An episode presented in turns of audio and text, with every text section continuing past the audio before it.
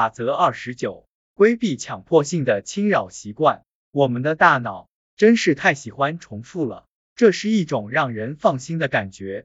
一遍又一遍地做着同样的事，你的大脑会因此产生一种美好的安全感。如果不断重复的事对自己有好处，那么这自然没问题。例如，一天刷两次牙，或者定期锻炼身体。如果重复的是中性的事，不会对未来生活造成阻碍，但也没什么不好。例如，喜欢看十点的新闻，或者必须先穿左脚的袜子再穿右脚的。可如果是那些对自己不利，有时候会阻碍自己的习惯呢？例如，必须在晚上六点吃饭，或者半夜疲惫的下床检查自己是否锁好了大门，即便之前明明已经锁好了。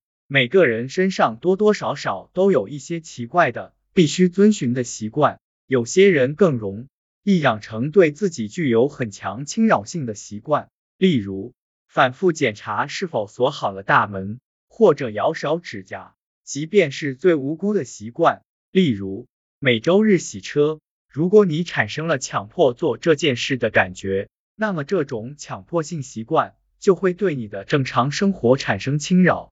你需要专业的帮助才能摆脱这样的习惯。不过大多数人的情况并不严重，我们只是在感到焦虑或担忧时才会出现最有强迫性的行为。之所以出现这种情况，是因为规律出现让人具有安全感的习惯，能够安抚我们的情绪。可我们并不一定需要这些习惯。每当妻子承受重大压力或者焦虑时，我都能看出来。因为他此时会去整理壁炉架子上的东西。三、整理东西的侵扰性低于其他反应。如果你觉得自己必须再检查一遍门是否锁好，或者确保盒子里的茶叶包是偶数，那就更糟了。当你感到焦虑，大脑希望让你平静下来时，他们会创造出数不清的奇怪小习惯。当习惯对你造成妨碍时，你该怎么停止呢？如果你的习惯甚至可以是某种仪式，在情绪焦虑时会变得更严重。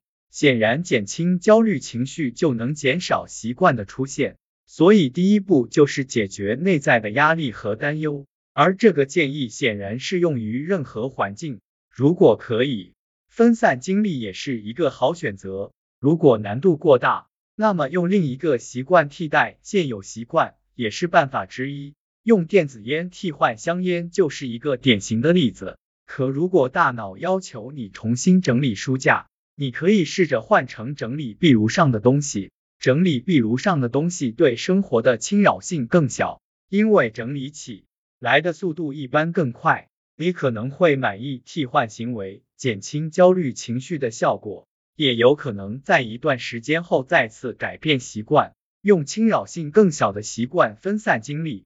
这个行为本身也会变成一种习惯。可从现在开始，最有用的一个策略，就是在习惯开始形成时就产生足够的意识，避免它真正形成习惯。打破一个习惯难度最低的时刻，就是在习惯开始形成之时。所以，当你第一次准备下楼检查自己是否锁好了大门时，当你意识到自己正在形成一个习惯时，你要立刻停下来，分散自己的精力，唱首歌，冲个澡，做任何有效果的事都行，但要现在就做。打破一个习惯难度最低的时刻，就是在习惯开始形成之时。